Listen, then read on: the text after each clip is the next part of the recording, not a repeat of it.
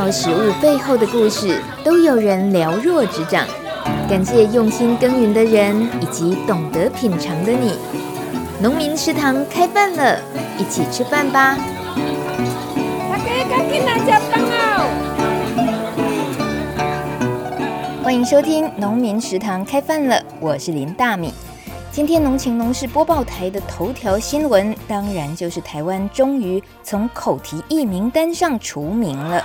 六月二十号，农委会在屏东举办了“感谢有您，猪事顺心”盛大的感恩活动。台湾的养猪产业链以及生鲜猪肉外销正式告别冰河期，如期的重返国际舞台了。这是经历了四大领域的长期合作，产官学研二十四年来携手合作扑灭口蹄疫的重大里程碑。而其实，所有台湾民众都是最强队友，因为我们也都为预防非洲猪瘟尽了一份心力，值得吃一顿自己最爱的料理，好好庆祝一下。大家都关心台湾的有机农业，消费者也很在意有机农产品，像是蔬菜、水果这些我们常常在节目中谈到的主角。但是有一个主角我们却长期疏忽了，那就是台湾的有机畜牧，例如有机鸡。哎，我是认真的，别笑。有机的鸡，有机的猪。他们是吃有机饲料长大的，还有很多严格把关，才成为真正的有机鸡、有机猪。在台湾只有两个有机认证的畜牧场，这代表什么意思呢？这代表多么难呢？今天的节目团队来到台南拜访其中一个有机牧场，就是甜心牧场，请经营者为我们解答。只不过甜心牧场最近知名度大增的原因，竟然是因为台南市政府在台糖港前农场的土地规划了绿能产业区。由于牧场是向台糖承租港前农场九公顷的农地，以有机方式种植玉米及牧草等等，收成之后才成为有机饲料来养鸡养猪，供给牧场上千只的鸡来食用。去年也完成了有机鸡肉认证，非常不容易。但是有机农场的周边一旦规划作为产业园区，原本的六十公顷林木要是被砍掉了，隔离带被破坏了之外，更为害整个区域的生态，还有更严重的水患问题等等。讲到这里，大家或许跟大米一样，心情就轻松不起来了。不过，身为当事人，要面对这些排山倒海而来的各种难题，他们又是怎么面对的呢？我们来到台南，请甜心牧场的创办人之一徐子珊小姐跟我们话说从头吧。以前 我自己关心农村农业话题。大概五年多，我也没有听说，没有自己去曾经有机会涉猎到台湾有有机牧场，有有机畜牧业都不知道。可是，一知道的时候，已经是一个啊，天哪，怎么碰到这么大的事情？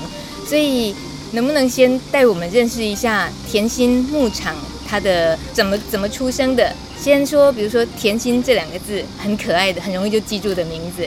然后跟选择做牧场，我们先认识一下那个甜心牧场的出发的那个源头好了。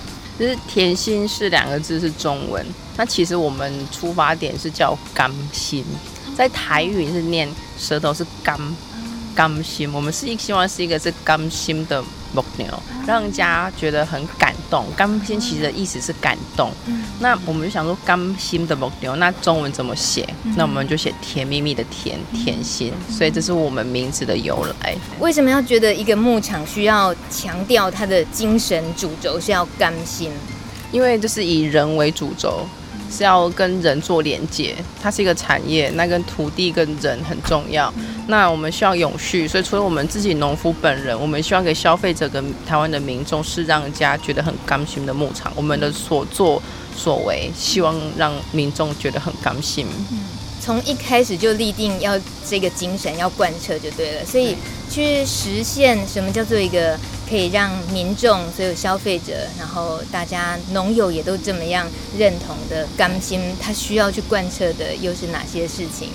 呃，需要去贯彻的是哪些事情？就是说，呃，我是希望说我们台湾的民众多多消费你周遭的一个农民的农产品。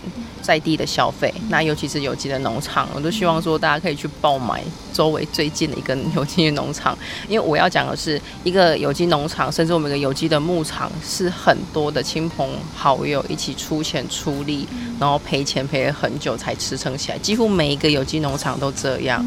那我们除了说可以维持食安跟呃良田。之外，其实我们更重要的是希望得到消费者的支持，所以是选择有机畜牧，在台湾，它也等于是非常划时代的事情。那那个起心动念是为什么？觉得这件事情在台湾应该要开始做的，就七年前，对不对？刚开始初踏入有机农业是因为身体的因素，那时候不是那么的好。那从事了有机农业之后，自己的身心获得很大的疗愈跟帮助。呃，会觉得说自己也更认同有机的农业，为自己因为从事了有机农业而更深入了解有机农业。那有机的畜牧其实它就是在推动以及实行有机农业促进法的精神。嗯，就是说我们以有机畜牧为目标。然后推广有机的畜牧，那因为有机的畜牧需要大量的有机的杂粮，接着推消费有机畜牧，然后农民养殖有机畜牧，然后更多的农友一起来投入有机杂粮的耕作，来提供给有机畜牧的杂粮的饲料来源，借此而呃提升台湾有机农田的面面积，而达到有机的国家。这一听知道背后的人力，就是整个团队的投入是不小的，不然不可能达到。所以那时候怎么样能够揪团？这已经不是揪团购物那么简单，就要揪几一些人，然后开始投入。那怎么揪得起来呢？呃，怎么救起来？其实在这里，我要也是先谢谢，就是说农会主委陈吉仲，对，其实是有农委会的鼎力的帮助，然后让我们说的有心之士给我们专家的辅导，然后以及呃经费的协助等等的，然后让我们这些有志的青农可以借这个机会而 combine 起来。对，我们，我们找人找到了，那我们需要。土地，我们需要资金，那我们有想法，嗯、那很感谢农委会提提供我们青农的这一些资源，然后让我们放手去做。嗯嗯嗯。所以大概甜心牧场从七年前的创办，它需要的人力分工跟现在七年后，它大概有过什么演变吗？呃，什么样？我们一开始一开始是有机的农粮。嗯就是说，先从学习种有机的蔬菜，然后有机的蔬果，有到有机的玉米。那我们必须在这个良田已经完成有机验证之后，才开始可以做有机的畜牧。那你还要必须有牧场登记。那这样一走到了今年已经第八年了，我们又找到可以愿意帮我们做有机屠宰分切的 CS 厂商，所以走到今年第八年也完成了有机鸡肉的验证。那在更今年，我们这些青农，我们又有一个发想，我觉得我们要有所突破，我们要未来走向农业二点零，所以我们预计我们现在已经开始养殖有机的猪，这个难度又更高了，这个将会是台湾农业史上的一个里程碑，就是台湾第一只有机猪的诞生，背后是无数的青农的努力的付出。那也是因为这样子，所以我们更要去推行有机的畜牧，就是说它的整个农业的产值都在台湾。它的农业人口才留了下来，然后才有更多的青农愿意留在农业，留在农村，对对，所以其实我觉得这这个不麻烦，这个是对的方向，对，所以我们这样子从有机的农粮到有机的畜牧，然后完成一个生态一个循环。嘿以达到一个永续环境、永续农业。嗯，那这大概是我们这七八年来的一个走向。嗯，那我们以后以后会慢慢的走向有机的畜牧，例如有机的鸡、有机的猪到有机的牛羊。这个其实就是一个我们未来有机农业促进法要走的方向。嗯，那我再更讲一步，其实我对台湾的农业，对我们台湾的食安食品，我们我们是有个愿景的。例如说像丹麦，它在二零二五年，他们全国有机食品要达到全国的百分之六十。那所谓的有机食品，就是说，那你有机的畜产品要出来啊，你有机的食品才会出来。例如，你连一个包子都是有机的肉包，水饺都是有机的水饺，这在欧美都相当的盛行。可在亚洲，在台湾，我们才刚刚要做。所以，有机的畜产，你说有机鸡肉、猪肉、牛奶、有机的牛奶、有机羊奶、有机气死的诞生，就显得十分的重要。那我要说的是，我们是做得到的。我们有青农，我们有想法，想法，我们有土地，我们有愿景。接下来就是我们怎么去实现的一个过程。嗯、那同样经历过我们去努力实现的过程，把青农的人，我们留在农村。那我们更重要是借着这个过程发想给台湾民众知道，希望你们支持消费有机的畜产品，然后支撑起台湾的有机农业。嗯。以你刚刚特别提到有机二点零这个事情，我可能连一点零我都落拍了，我就好像有点没跟上。所以二点零指的就是呃整个畜牧结合有机的。对，其实二点零是我自己所说的，哦、因为我会觉得大家都呃农业来讲，在台湾大家都知道有机的蔬菜水果，嗯、我相信全大大部分都还不知道什么畜产品，鸡蛋也可以有机。这个他们觉得太不可思议，可是是可以，是可做得到，我们就做得到了。所以我就是说，我们更跳脱原本的的呃旧的思维，是可以有机有续产品，而且你大家一起来支持。我们来教大家好了，什么叫做有机的畜产？就是那只鸡、那只猪是吃有机饲料的，是这样说吗？嗯，对，更更清楚的讲是吃百分之八十以上的有机杂粮蔬果，有机验证过的杂粮蔬果，其实它就是要一个生态的循环。就比如说，呃，农田上面就是要有动物，动物的粪便，它的就是一个呃我们植物的肥料来源，它就像古时候那样子。所以，所以农业跟畜牧分开其实是不太对的。那我我在。再讲一点，就是大家可以发想一下，其实台湾的台湾的畜牧业相当发达，一畜牧业一年的产值有一千五百亿，光猪的产值就七百五十五亿。可是为什么畜牧业那么发达，但是我们台湾的农业却是可能一年比一年萧条？我们到去年为止，农业的产值只占 GDP 一点七七趴。那就是因为我们的畜牧，呃，大部分都是吃进口的玉米、黄豆，所以就显现的有机的很重要。因为我们有机要吃有机的杂粮，最好更好的还是有机，我们台湾在地生产的有机杂粮，然后借由这样子来推动到农业的复兴。所以这是一个很重要的概念跟想法，它有背负它它的使命跟价值在，对，这个才是最重要的一个精神。嗯，对。其实有机农业促进法过了之后，我我觉得连我自己关心农村农业这些议题，这几年下来也大概会变成比较片面的，就是在耕作方面的，然后比较没有那个余力或者是时间去，因为觉得光是耕作你就觉得各式各样的农产啊，然后各地的农友会遇到的问题，该关心的事情都很多，可是都疏忽了。对啊，还有畜牧哎，然后这些畜牧如果他们是能够以有机的这样子的，诶养，然后生产的做呃生产的鸡蛋，然后牛奶这些，那更回来依赖的这些耕作，这些又更重要。所以这些有机农业里面耕作也不是只是植物呃蔬菜稻米而已，动物也很需要的意思。嗯，对对对。那但其实我们有一个更重要的想法，说因为有机畜产是高产值，那我会认为说你有点高产值，青农才会回来，而且你必须要有一个产业。所以这也是我很坚持，我们要做一个很扎实一级的产业，然后它的高产值可以吸引青农回流。那更加上我们现在我们已经通过有机农业促进法，我们开始跟各国签有机的同等性条约，所以以后我们有机畜产品我们也可以出口，我们可以跟我们出口到我们有签订条约的国家，他们的国家也可以认定我们国家的有机验证。所以这是一个契机。对，这农委会为我们农民、为我们的民众做了很多的努力，他打通了打通了任督二脉，那他就希望我们青农们放手去做。那我觉得我们的民众，同时也是促进消费者的权益，我们的国人适合更安全、更棒的有机的产品。嗯嗯嗯。只是这七年你们能够奠定一下这样的基础，然后让现在接下来知道了。也想要去学也好，你们奠定的那个基础的过程、经历的阶段，还有你们确实付出的那些过程有哪些方面？哦，那这这其实我可以说，我们做有机畜牧，我们所面对的困难不会比其他的农友少，嗯、因为那个挑战很大。嗯那简而言之，我们遇到最大的挑战，呃，我两种，一个是有机的饲料来源严重的不足，所以我们必须去耕作，找更多的青农，然后来种植有机的杂粮。那第二个是我们刚刚说到地方政府的不友善，对，就是一个我们想要发展农业，但是政府想要发展绿能工业。我会觉得，其实最大不友善是来自于政府的限制跟打压。嗯嗯，对对，所以我们是希望说，在这里希望民众可以多支持有机的畜牧，是可以双赢的。嗯，对。政府的这个部分，应该大家也就是因为这件事情，所以特别认识了甜心牧场，想说。哦，如果那么的艰辛，然后走到了这一步，也奠定了台湾有机畜牧的这么棒的基础了，怎么可能发生了一件征收的事情？那现在看起来状况好像没有啊，天心牧场还会留着哦。阿姆哥代吉姆西叫单纯，我们来听事主说说看，现在目前进行到哪里？关于征收，关于征收，因为我们港前农场是就一百公顷。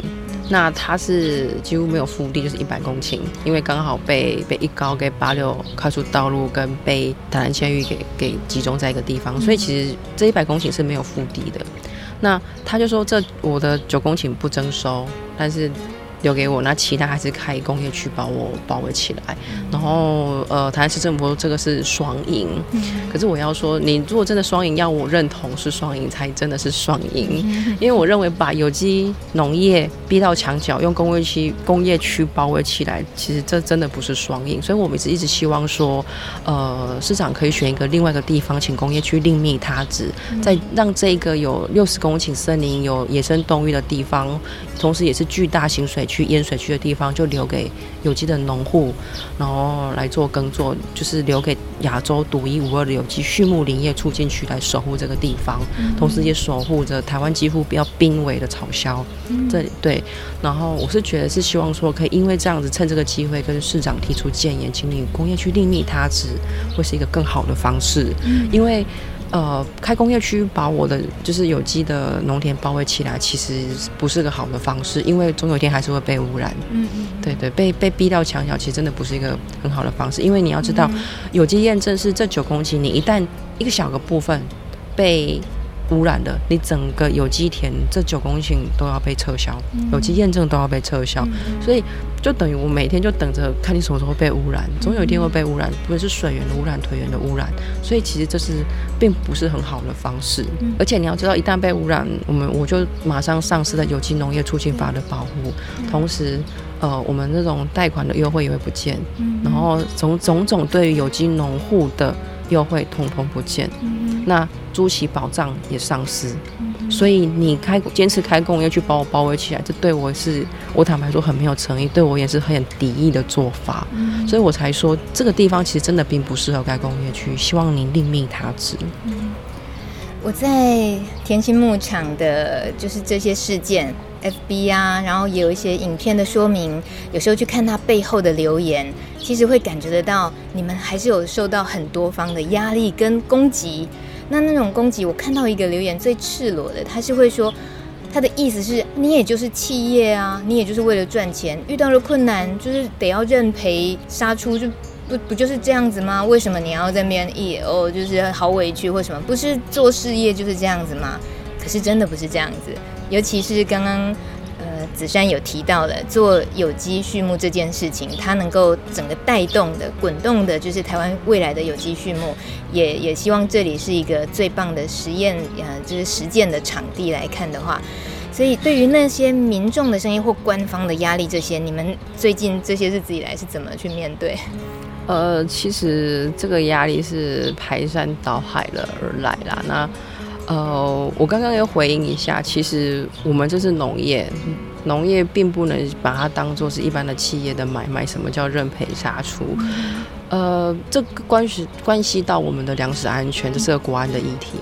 那我也想说，你要知道，在我们台湾加入 WTO 以后，我们开放农产品进口。那我们现在所谓现行的农业补助，其实就是工商业的这些回馈金补贴给农业的。这个我希望这个民众不想对于这些攻击我民众，我觉得你必须要去了解到这一点。因为我们牺牲了农业，因为换取我们的工业产品的出口，然后才会开放大量农产品进来，然后因为价格不低，所以农业的 GDP 一直在萎缩，然后农业人口流失，城乡差距扩大发展，其实我们付也付出了相当大的代价，所以农业农产品是国安议题，你并不能用这种认赔杀出的说法。对，那这个是会动摇股本的。对，那这一段期间相对的，我们呃，你我想你也知道嘛，我们有遭遭受到呃相当大的抹黑，我也因此上了雅虎头条呢，人生第一次，因为看到我上雅虎头条了，然后赖的头条也是。那其实这是给我是很大的抹黑攻击，但其实又同样来自鼓励。嗯，因为大家都很想知道说这背后是谁，嗯，然后都想知道说这背后是谁。那呃，同样的。呃，也会有支持我的人出来，嗯、那就是说，例如呃，农委会啊，好好，那郭教呃郭华仁教授啊，还有董时瑞教授，他们站在一个比较公正、公开一个有机农业，然后来做这个为我做澄清跟说明，嗯、我真的当然深的感谢。那其实这从这这陆续的攻击当中，其实我反而得到很多社会大众对我的支持跟鼓励跟认同。哦，那我借这个机会跟他们阐述有机农业的重要性，这样子。所以压力归压力，但呃，等于目前来讲，会不会因为征收，那慢慢的这个绿能园区的这些事情，也还没有一个很好的方案解决的方案？对于田心牧场来讲，有一个什么样的呃需要去准备着，很可能会有的变动，得要去应付这些即将可能来的变化吗？呃，其实我我要说的是，我先要说的是，这个我们所耕种的港前农场，它我们牧场并不在港前农场，因为有我在这里跟观众朋友诉说一下，有机畜牧它重点是要吃大量的有机杂粮，所以如果我的九公顷的在港前农场有机田被污染了，那我整个台湾的有机畜牧产业链几乎就全垮。我想，这为什么有机的杂粮会那么重要？有机的农地的珍贵会那么重要？因为它就是一切的根基。那我要说的是，这个港前农场是在港尾沟溪的行水区，它本来自古以来就是它就是河阶地形。那这里是南台湾的南台南的漏斗，从关庙以西归仁仁的永康的水，最后都会往这里来，所以这里地势很低，这里就是一个天然的滞洪池，所以。呃，在这里，我们每年为周围的台南、台南的民众承载了很巨大的水患，因为这自古的地形就是港尾沟溪的流域。那在这里，我会觉得说，在这里你要坚持盖，跟市长说你要盖工业区，其实真的并不适合。你怎么会在一个巨大的洪患区上盖工业区？而且同时这里还有六十公顷的森林，里面还有很多的野生动物，还有很多保育的动物。所以我们目前所要做的事情，就是说我们会。在呃，在上个月四月份的时候，荒野保护协会也帮我们做城市自然大调查。嗯、我们光是春天呃所找到的保育类动物就将近十一种，然后各种鸟类物种有将近一百多种。嗯、那我们会慢慢的、慢慢的在做春夏秋冬每一个月、两个月，还有日行性跟夜行性的保育类的动物，野生动物，我们会慢慢的把它记录下来，嗯、做更更完整的。记录，所以这个地方是很珍贵的，而且南台湾在西拉雅平原、西拉雅草原，这里就是草鸮的觅食地跟栖息地，所以我希望说留了这一块为市民滞洪，然后同时又有森林，这六十公顷的森林是仁德的肺，嗯。然后周遭都是仁德工业区、宝安工业区、卡头营工业区，我觉得这个。六十公顷的森林的存在是相当重要的，嗯，对，那同时也是留给野生动物的栖息。那我们接下来做保育的工作，那是希望呼吁市民说，希望这里可以留给有机畜牧林业区促进区来替保育这个地方。嗯，那是请就说，呃，就是我们会做更多保育记录，一一的以前是没有生态记录，现在我们知道有，那一的把记录。像例如说，我前几天在犁田的时候，就环境之妈妈带了环境之宝宝出来了。这是你随手可见，港前农场将近有可能快有一百只的环境雉，哇这都是二级保育。嗯、然后我们还有大冠鸠，大冠鸠有一对，有、嗯、还有在繁殖。这里大概是台湾西半部最西记录的大冠鸠，嗯、也就是说，在我们以前开发完之后，这二十年的平地造林，野生动物跟保育动物都慢慢回来了。嗯、那慢慢回来了，我觉得你就不应该再铲掉当工业区。那让这一个承载着洪患的滞洪池在地默默的为台南市民工作，嗯、那留给有机的农户去保留它，嗯、对，所以我们才会有一个有机畜牧林业促进区的发想啊。其实我跟你讲，有机农业有四种：农林渔牧。那其实，在台湾大家只知道农，因为就是有机的蔬果、蔬菜跟水果。那其实是还有机的畜牧。嗯、那在台湾最缺的就是有机的畜牧跟有机的林业，嗯、连树木林林业都可以是有机的。对，所以也是因为很缺乏，所以就值得我们给我们很大的空间去 push 去努力。嗯、那不如就选这个地方，嗯、然后我们已经有基础，又有森林，又有野生动物，嗯、然后又是一个替周遭环境承载的水患压力的地方，然后又有六十公顷的台南的肺，嗯、就这里会是一个很临近市区，你你就是我们就临近东区嘛，你过来就是五分钟，对，就是一个全亚洲第一个有机畜牧林业促进区，其实这样不是很好吗？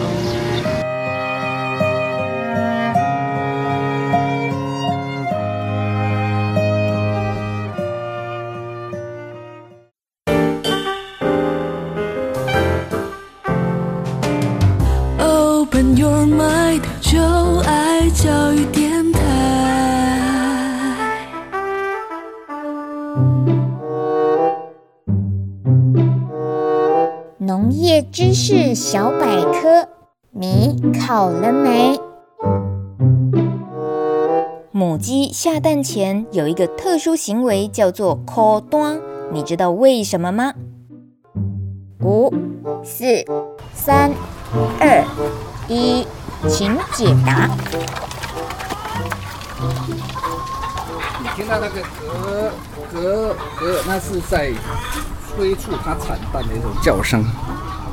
台湾人叫烤蛋，鸡有它要生蛋的卵巢，台湾话叫蛋蛋啊，它要刺激它生蛋，它必须运动，它的叫声促进它的它的要下蛋的状态，所以你会听到鸡会会会叫会叫，它不是啼，它是一种刚才听的那个叫烤蛋烤，练它的产蛋要产蛋的讯号。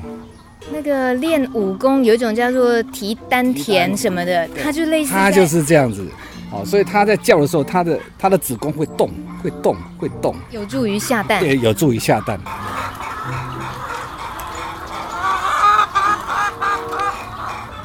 鸡有没有健康？看它屁股毛色、冠有没有干净，有没有强壮。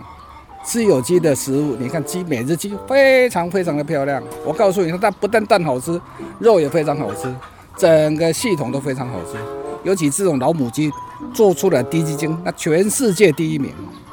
这是台湾的土鸡，所以它很适合台湾的环境，所以育种也是一个很重要的，适合台湾的温度跟气候，所以它抗病性跟抗热性很好。那这也是为什么看到我们的猪是平埔黑猪，就是我们台湾在地的种源，所以随便养就活得很好，因为适合这里的地形、气候、温度、湿度跟抗病、抗热。本土种，本土种，然后在地化、有机化。如果没有这样子的话，没有做有机的抗体的培育跟饲养，像这种雨天，那粪便极臭。像这种雨天，通常养鸡场是死一半，下一次雨就死一半，疫病就死一半。哦，这个鸡舍其实已经到达一个非常非常完美的鸡舍，下雨再泡水，通通鸡只都不会影响它的健康。它在水的环境，泡水环境也不发臭，一般鸡舍是没有这个能耐的，哦，挡不住那种水泡发臭的味道，挡不住。今天节目录音的位置是在台南的甜心有机牧场，这是大米做农村广播节目五年来第一次在畜牧场，呃，或通俗一点说，鸡舍旁边录音。别以为空气里会飘散着鸡屎味，并没有。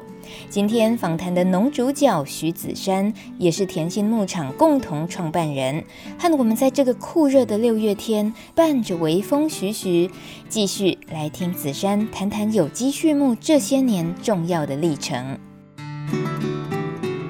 总共多少只鸡？呃，我们现在两个厂加起来剩一呃一千只。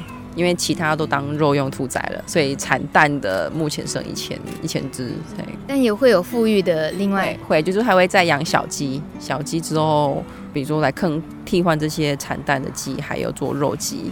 对对。子珊，我在农产品的电商平台上看到甜心牧场的鸡蛋，如果换算下来，一颗是大概三十块左右。这个价钱对于台湾很多民众习惯吃鸡蛋，在超商随便一挑，也就是一百块钱顶多一盒的这样子的情况来讲，很可能是没有想过的。一颗鸡蛋它为什么成本那么高？你可以跟我们让我们认识一下，为什么甜心牧场的有机鸡蛋它的成本，然后它的价值？呃，其实我是觉得台湾的农产品有个面临到一个问题，就是我们台湾农产品产值过低。大家都已经很习惯一颗蛋就是三块钱。那要怎么样三块？你就是要高密度的饲养，集约式的饲养，笼式的饲养，然后再加上进口的饲料，然后一公斤饲料钱不能超过十二块的种种情况之下的这个价格。那我们今天是要友善环境，完全不一样的做法。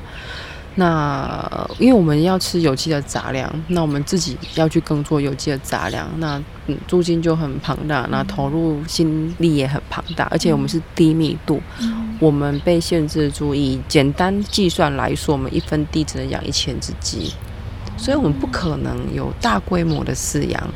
其实更有趣的是，我之前畜产实验所给我一个报告，他们算一算，一公斤有机畜牧一公斤的饲料高达三十几块。哇！这 是有机的成本，嗯，那那你该怎么如何去做这样子？嗯、所以它背后的成本很高。那因为我们又是低密度，嗯、那其实最主要家长说，我们已经很习惯农产品的低廉价格。嗯、那其实不习，我是觉得是价格上的不习惯。嗯、那我要说的是，在欧洲他们的做法是，呃，欧盟会补助他们有机农产品五十 percent。例如说，我一颗蛋卖三十。政府还要再补助我三十，欧盟是这样子的，他们是五十 percent 补助，但是台湾没有。我们，我我们我几乎全部都这个价格几乎是我们成本的反应，而且对我们有机农户来讲还不足以 cover 很多固定的成本，所以是真的是成是还蛮辛苦的。呃，当然有政府的支持，我们会更有利。对对，就像是欧盟的做法，他们可以用很。平价价格吃到有机产品，是因为政府补助在价格上面。例如说，有机的牛肉、鲜奶，他们都是从售价五十 percent 的补助，可是我们台湾没有。子珊举例，需要欧洲会这么做，就是因为政府知道有机畜牧的重要。他如果没有补助的话，农民很难生存下去。那要怎么样留住这些好的产业，然后照顾环境？而且啊，我自己来台南一趟，然后在现在夏天的季节。就是觉得啊，在车里吹冷气，在那个车站里吹冷气，好舒服哦。到底是谁要在这么热的天气，然后从事畜牧业，不管是耕作或者是照顾这些动物？呃，我们不是说要去去一直在提说农人的辛苦而已，不是这样。是大家如果可以选，都宁愿选轻松的做。所以，呃，我我们也可以再更具体的知道有机。就是说，刚刚说那个，光是从一颗鸡蛋的成本三十来回推，就知道说它的有机耕作的这些作物，对于鸡要吃的有机的这个成本就已经是高的。那那个饲料啊，它的呃严苛的程度哈，我觉得那个要求就是。你们这个甜心牧场的资料上有讲，就是超过百分之八十五有机成分饲料都要落实绝对环境养殖法。绝对环境养殖法，这是什么？绝对环境养殖法是我们所我们自己所发明的，也就是说，我们整个过程是完全没有用药。那我们的饲料是全部的熟呃全发酵，我们煮熟之后全发酵，然后所以这过程当中。呃，连我们鸡的菌的发酵床待的地方都是有活菌，所以可以达到呃粪便快速的分解。那这全程不能有药物，然后我们是连疫苗都没有打，然后所以有连一点点那种食品添加物都不可以有，所以就是一个从饲料到。环境都是充满着活菌的状况，嗯、那因为满满的活菌，所以我们就把它叫做一个叫做绝对环境的养殖法，嗯、然后这样子才能在亚洲台湾的亚热带季风气候尤其是畜牧可以养殖成功的一个重要的关键。是吗？你说疫苗没有打，可能其他养鸡的畜牧业者就会觉得哦，你安尼就危险没啊？那我可能就是靠好哇那样呢。其实最重要的就是我们低密度。你知道，你任任何畜牧，你只要高密度，疫病就容易来。但是因为我们是本身就是很低的密度，那所以我们的呃，其实这个我们有跟我有跟台大李美凤老师讨论过，他觉得我只要落实好里面的管理，有机环境的管理，其实有没有打疫苗是可能是其次，因为疫病总是这样，我们我们的疫苗总是规范，比如说 A A B C 疫苗。可是你打了 A、B、C 疫苗，你可能得到的病是 D、E、F、G，所以就发现说不能用从药物疫苗去思考，你可能要去从预防医学的角度去思考，说怎么让这个鸡很健康，嗯、很有活力，它每天踩在有机的土上晒太阳，还泥浴、沙浴，所以自己整理羽毛，不会有寄生虫等等的、嗯、的的这个环境，所以呃，我们跟惯性是不一样的，所以我们也不会有惯性的那一种呃传染病那么集约式的发生。你是说禽流感的疫情爆发的时候，这里的情况是？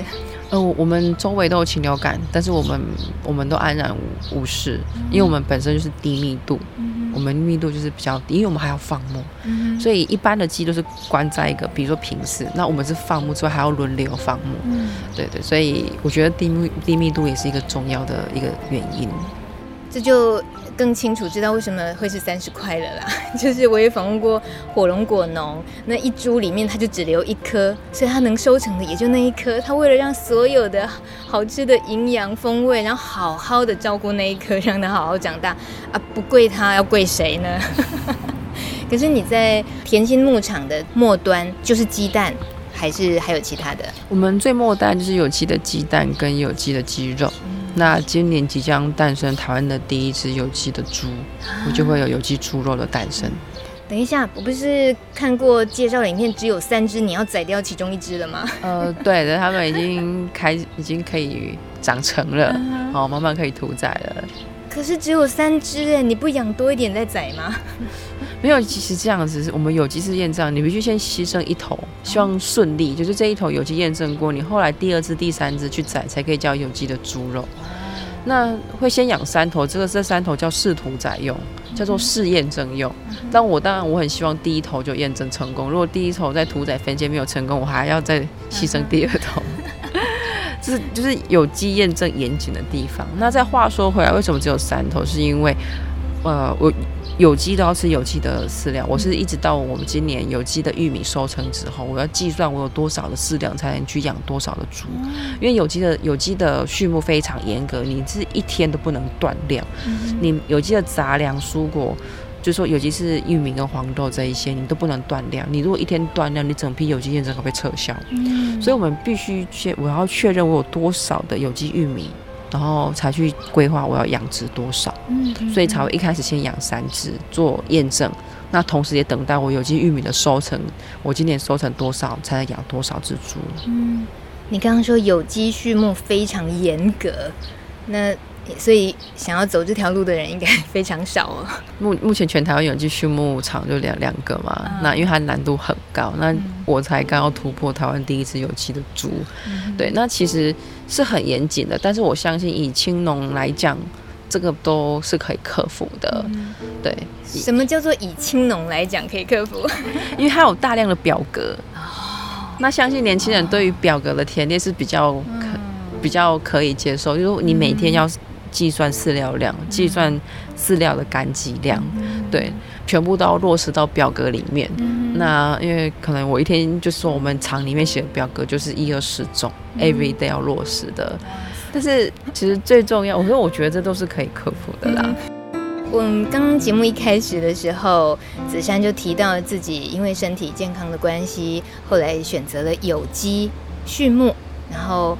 我我想要在这个多了解一下你的务农这件事情，是以前就有过相关的经验吗？哎、欸，没有哎、欸，我们就是我跟几个我们农场里面好朋友是完全务农零 data 零资料，然后就一头栽入有机的耕作，从有机的农粮到有机的畜牧，全部是第一手资料。嗯、对，那其实我也开玩笑，就是说那个非本科系才敢来。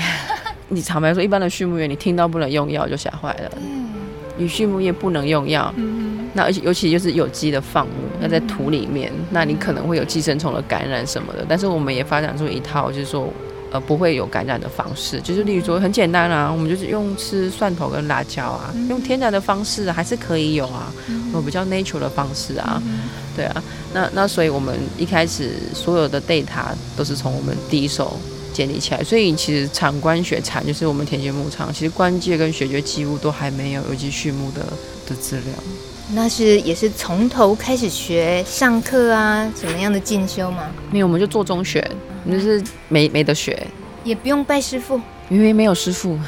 那怎么可能？那是怎么能够 真的到最后这么严格的可以呃实践有机畜牧这件事情？其实也。我曾经有看到一些专家学者写文章，他觉得在台湾你要做有机畜牧不可能，可是我觉得不是不可能，是没有人去做。因为我也曾经去翻过欧洲，去看很多的文献资料，因为那时候很辛苦，因为我根本不懂丹麦文、德文跟意大利文，我只看得懂英文。嗯，看那么多，我发现也不太对，因为我们这里的地形、气候跟品种跟欧洲完全不一样，尤其是丹麦。其实有机猪、有机畜牧最发达就是丹麦。后来我了解到，就是说有机是要取其精神而在地化，所以我就就是不再去上网搜寻那些资料，完全从我们在地的气候、地形跟品种。湿温度、湿度等等，然后自己去建立出一套适合亚洲有机畜牧的工法，就是全部由我们团队、我们自己的人自己去建立起来，从经验中摸索的一个、嗯、一个经验法则、嗯。那是什么力量把你们凝聚在一起往那里冲的呢？什么样的力量哦？因为我们觉得台湾的农业需要改变，这是一个为台湾农业走出农业困境一个很重要的契机。就是我刚刚讲的，我。呃，我们需要高产值，你才可以足以吸引农业人口回来，青年回流，嗯、然后一级产业的重要，所以它必须很扎实。所以我们觉得，我们认为有机的畜牧产业是可以带领台湾走出农业的困境一个很重要的方式。嗯、然后再加上有机农业促进法的鼓励，跟我们跟各国填签的同等性条约，所以我觉得这是一个未来的方向。嗯、那所以我们也很喜欢农村的这个环境。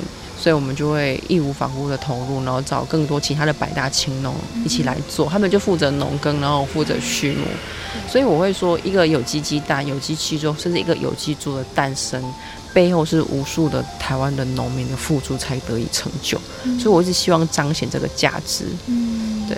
就不是只是一个甜心牧场，它遇到了什么困境而已，它连带的整个合作的产业链都是。对对对，然后因为我们我自己认为我们也背负了农业复兴的使命跟价值在，嗯、所以也是因为这样子的使命感，其实让我们很多青农凝聚在一起。我们觉得我们这样做是对的。反正我想说，我们才三十六岁嘛，好嘛就做做看啊。现在不做，以后我也不会做，而且我做又有可能会成功，那就不如就放手一搏。你的原本身体遇到的那个考验，很可能也是一个很重大的转捩点。你如果不是选择跳进来这里，那会是一个什么样的情况？在当时发生什么事情？因为当时我就是在在就是说在做国际贸易，那时候刚毕业没多久，然后我脊椎受伤，然后重点是我脊椎受伤是。没有原因都不知道，就椎间盘萎缩。然后那时候是在一个很高压、很忙碌，然后自己又很会，我自己会给自己很大的压力，然后脊椎受伤，然后不得不休养。然后其实我会思考如果，说我真的适合那一种生活嘛？那农业或许也是我另外一个途径。那同时我也需要休养，所以我就在这个有机的这样子很 nature 的环境里面，身心灵慢慢的修复。所以，如果如果没有回来农业的话。可能，呃，身体也不会好起来，可能就是要看动大刀。嗯，但是我后来没有，就靠了自然疗愈的力量，但或许很缓慢，可是很有效。嗯，那同时在从事有机畜牧的过程，不断的自我的突破，其实我真的觉得这样病真的会好，越磨会有成就，你会有成就，然后你会很愉悦、很快乐，这个会让自己的病，我觉得会有好处。是你做了什么事情，你感觉哇，今天有一点成就了，是什么？就是我，我们我突破很多事情，例如说，呃，小鸡的育成率提高，好、嗯，然后淹水来，鸡都没有死掉，因为我们定了起价，然后我们一步一步解决难关。例如说，我们以前是用笼子带小鸡，可是育成率不高，我们后来发展出一个功法，用母鸡母鸡来带小鸡，然后育成率就提高了，然后就就觉得会很有成就感。那最重要的就是说，呃，例如说我们今年。呃，一百零八年到一百零九年，我跟几个青农，我们一起要去种有机的玉米来养有机的猪，我们就遇到一个最大的困难，就是就秋行菌虫正式进入台湾，这对我们有机畜牧来讲是一个很大的挑战，可是我们克服了。怎么克服的？我们用苦茶油的防治方式。对，我们就是只有一次成功的机会，因为秋行菌虫已经在吃玉米的植株，吃的速度相当的快。后来我们判断苦茶油可能会有效，那我们就用苦茶油跟肥皂水，然后去做混合的比例去喷洒，真的有效，那就会得到很大的成就，我就很开心。然后我也把这个成果去告诉我们有机的农民，就是说这个方式是有效的，然后大家一起来，而且没有抗药性。所以我们的有机玉米有成功的收成，才得以说后面的有机猪的发展可以继续。所以我可以很骄傲的说，其实面对秋行菌虫，台湾的有机畜产发展，就是说守住一城没有溃败，这是一个非常非常大的成就。因为因为如果秋行菌虫我没有防治成功，我可能这八年来说的心血投入，可能就全部瓦解。啊，他的玉米不是只是关系到猪吗？因为因为我们我投入我所有身家，啊，然后比如还有很多从青年从农创业贷款啊，天啊！然后我还我还贷款了一百多万买了意银机等等的，啊，这都是农委会的帮忙。可是是贷款也是要要还的嘛。那我这八年来。所有的盈利全部又投入在这个港前农场的耕作里面嘛，因为农民就是这样子，你一定是有收入再投再投入在农业的生产，所以我觉得应该发展农业，因为这个农产品的产值都会在国内，不会在国外，因为农民有土斯有财嘛，我们有土地，我们就会投在农田里面，所有的生产的产业产值都会在台湾的岛上，所以才说只有一次成功的机会，所以这次成功不举失败。子轩，你让我听到了一些在节目里面有时候听到其他青农也是会遇到的例子，就是对，就是得投入呃可能农机，然后或拓展什么的时候又不一样时期投入的成本，那个那个简单的来讲，有时候坑真的变大了，后面如果行销或者是产量不利，那会很糟糕，有些人就开始负债，负债又变成一个恶性循环，这些事情。请问一下，有没有一些你自己敏感度知道你要控制停损点？有没有这一这一些的考量，然后让自己避免掉进太大的坑？呃，其实我觉得，因为我是成大气管系毕业的，所以我在管理上有一，我会认为我有一定的思维。那行销上是没有问题，因为我一开始行销上应该是不是说没有问题，而是说我都是倾向是说走零售，面对消费者，就是说。我预计我呃会消费多少，我再养多少，所以行销上我会觉得比较保守。但其实最大的压力跟打击还是来自于台南市政府要征收农地，这个是始料未及的，而且也跟我们的国家政策有所背逆，因为我们有机猪的饲养。是有有机农业促进法的保护，跟我们是这几位都百大青农所给我们的专家的协助跟贷款，都是农委会鼎力协助。甚至我在港前农场可以承租到地，也是农委会跟台糖的协助。他们一开始也跟我说，只让我们不要去那种很多人想要的土地，以后可能被开发。他介绍我到港前农场。因为这里会淹水，然后呢，他也知道我要从事有机，他说这里都没有人要，因为会淹水。那我就努力的做，好好的做，我也很开心，因为我想说，我冬天就种一季的玉米，我们夏天种绿肥，休息养地，这是一个本来有机很好的想法。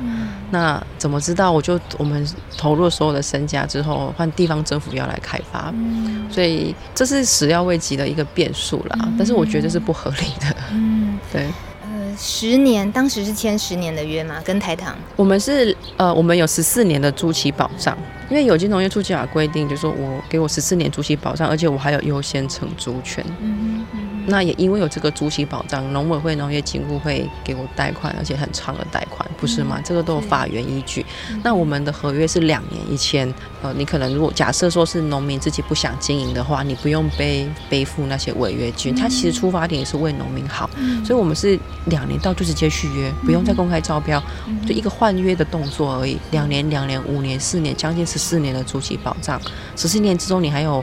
公开招标，你还有优先承租权，嗯、所以是希望说你可以长久的投入，因为我们要养地嘛，这个地我们要投入很多在上面，我们才敢大力的投入。嗯、对，所以我也很大力的投入。那有没有希望让听众知道，不管听众现在的角色是一个消费者，还是说他也是农友？然后，或者是正在犹豫要不要踏进农业产业的呃人，你能够给他们一个什么样的继续关心田心牧场现在的这一次的遭遇？然后从中他们应该也可以，是不是可以学到什么，或者注意什么？大家一起努力的地方。呃，我希望大家可以跟我一起来守护港前农场，因为我脸书有个粉砖，就守护港前农场。呃，港边的港前是一个土，右边一个前农的前。那港前农场守护了下来，就是有机农业、有机畜牧产业的一个永续的发展。那我必须呃再补充一些，就是说。呃，在港泉农场是属于港尾沟溪的行水区，它是港尾沟溪的集水范围三四十公里以内，所以政府这几年来总共花了三十亿的资金，从上游、中游、下游的治水，但是呢，还是年年水患。那尤其上个礼拜、上两个礼拜的梅雨，我们港尾沟溪八六桥下又被冲毁。我意思是说，在这个地方已经花花了人民巨额的纳税钱治水，都还是濒临水患。因为在极端气候之下，只会雨量只会越来越极端、越来越严重，并不会因为这样而短少。像这几年的风灾就知道。所以我们希望说，这个地方其实真的不适合当工业区。如果盖了工业区，可能还要再花两百亿治水，这原有的治水计划全部重来破坏。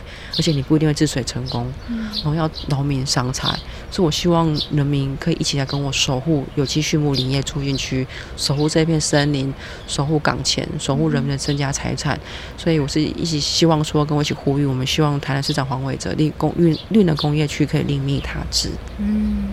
讲得非常的简单清楚，事实上就是希望能够另觅他处。那消费者的部分，除了透过自己吃，然后来帮忙支持之外，农友也是，就像你刚刚这样子不断的有提到，你们也很希望就是继续能够呃扩增更多的人一起投入有机畜牧。我们。建最主要建立这个功法是要把它奉献出来给台湾的农民，不然我们不会这么的努力想要去改变台湾的农业。所以我们所说的，我们要整理出一个适合亚洲。热带季风气候跟副热带季风气候的有机畜牧的工法，然后教更多的农民，然后改变台湾的农业。所以这就是为什么有机畜牧林业促进区会这么重要。它背负了一个农业复兴的使命。而且你要知道，香港人要吃有机的鸡蛋，要从意大利进口，要从加拿大进口。那难道我们就在旁边，我们没有优势吗？那中东皇室要吃有机的牛羊，要从澳洲进口，从意大利进口，难道我们在亚洲我们没有更强的优势吗？中国东南亚到目前为止，他们还没有这么高的技术，这是一个很大的一个市场，一个很大的契机。我们台湾要走向精致农业，我们要有方向，要有目标，这个就是我们未来的一个方向，一个很重要的前景。那我们是要把我们的功法、努力跟 know how 给教出来，教让更多的农民会。对，所以我是希望消费者他们就可以支持，所以也希望大家一起来促进这个有机畜牧林业区。我们的梦想很大，而且我们就正在做。教出来是怎么个教法？怎么教？我们会开班授课，然后就在这一个有机畜牧林业促进，就在这里教导你，就是现实成功的地方。比如说有机的鸡如何饲养，有机的玉米如何克服秋行菌虫，那如何还有我们的畜鸡有机的鸡有机的猪如何面对梅雨台风。才能成功养殖成功，然后安然无恙。还有有机的牛羊，在台湾的这个地方如何养殖？面对疫病跟高温，还有极端气候，你必须要有一个很锐大的认知。食物上，那在这里做教导，现场就做开班授课，然后把这个模式复制到台湾每一个地方。所以只要 follow 守护港前农场，对，其实就可以知道相关讯息。如果想要，不管是要学习的、要支持的，都是透过这个粉砖就可以。对，都是可以透过这个粉砖。对，守护港前农场，守护港前农场。